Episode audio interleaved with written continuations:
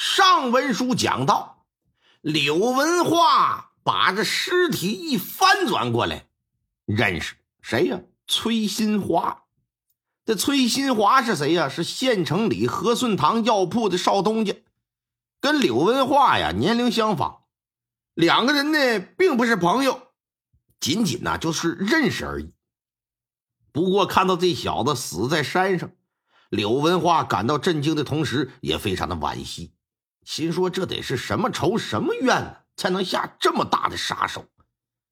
你说原本是上山欣赏雪景的，结果看到死人了，自然也没有心情接着玩赏了。于是呢，这就领着仆人匆匆下了山，到县衙报案。广宁县知县呐，姓马，叫马守成，三十出头，到这儿当县令还不到半年呢。接到报案，一方面让人马上通知死者家属，然后自己带着衙役仵作等人就赶往这个驴山。崔新华啊，是崔家的独生子，母亲已经过世多年了，父亲呢，原先执掌药铺。后来年纪大了，身体不好，就交给他经营。他跟他爹呀，俩人同住，可并不是每天都会回家呀。偶尔他也在外头过夜，家里上下就早已习以为常了。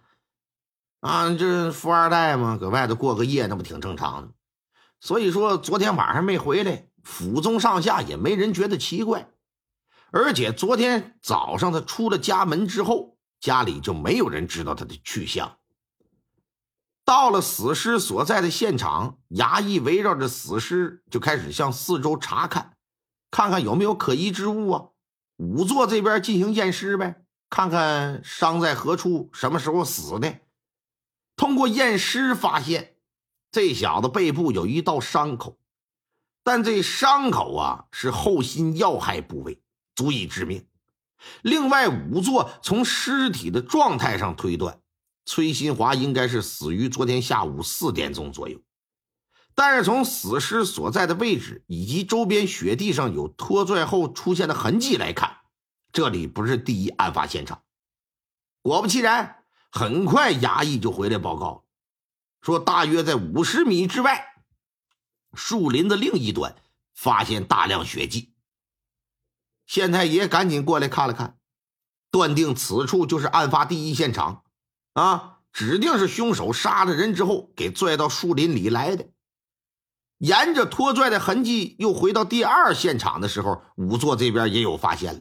大人，您看，将一块大约有指甲盖那么大的纸片就递给县太爷。老爷拿过来仔细一瞧，见上面啊写着一个“驴”字，哪个？就是门驴那个“驴”。啊，驴山的那个驴，这是从哪儿发现的？呃，从死者的指甲当中。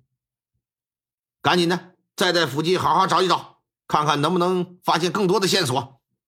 找呗，一直找到夜幕降临，也没有任何发现。山上只有山神庙，没有寺庙道观。山神庙归官府管理，平常啊，只有五。到十月之间有人驻守，其他时间是没有人的。这就意味着崔新华被害的时候是不太可能有其他目击者了。那自然也就没法去询问昨天有什么人上过山呢。带着崔新华的尸体下山的途中，老爷脑子里想的可都是案件，心说这么冷的天。除了像柳文化这种人之外，是没有人吃饱了撑的能跑到山里来的。所以啊，从常理判断，一定是有人呢把这崔新华给约到山上。而从他受伤的部位来看，必然是有人趁他不备，打身后实施了偷袭了。那会是什么人约他上山？又是什么人对他下此毒手呢？老爷是思来想去。只觉得有些很熟悉，啊，但是又与崔新华有深仇大恨的人才有作案动机。可若是有深仇大恨，崔新华会傻到在这么冷的天气之下独自一人跑来赴约吗？显然不符合常理。另外，那指甲大小的纸片上那个“驴”字又代表着什么呀？一时半会儿想不明白。但是能杀人的人，必然是有深仇大恨的人，这一点是无疑的。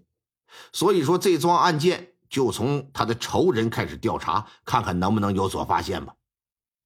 回到县城，恰好啊，路过崔家的这个药铺，进来就看看。一看这药铺啊，还正常营业呢。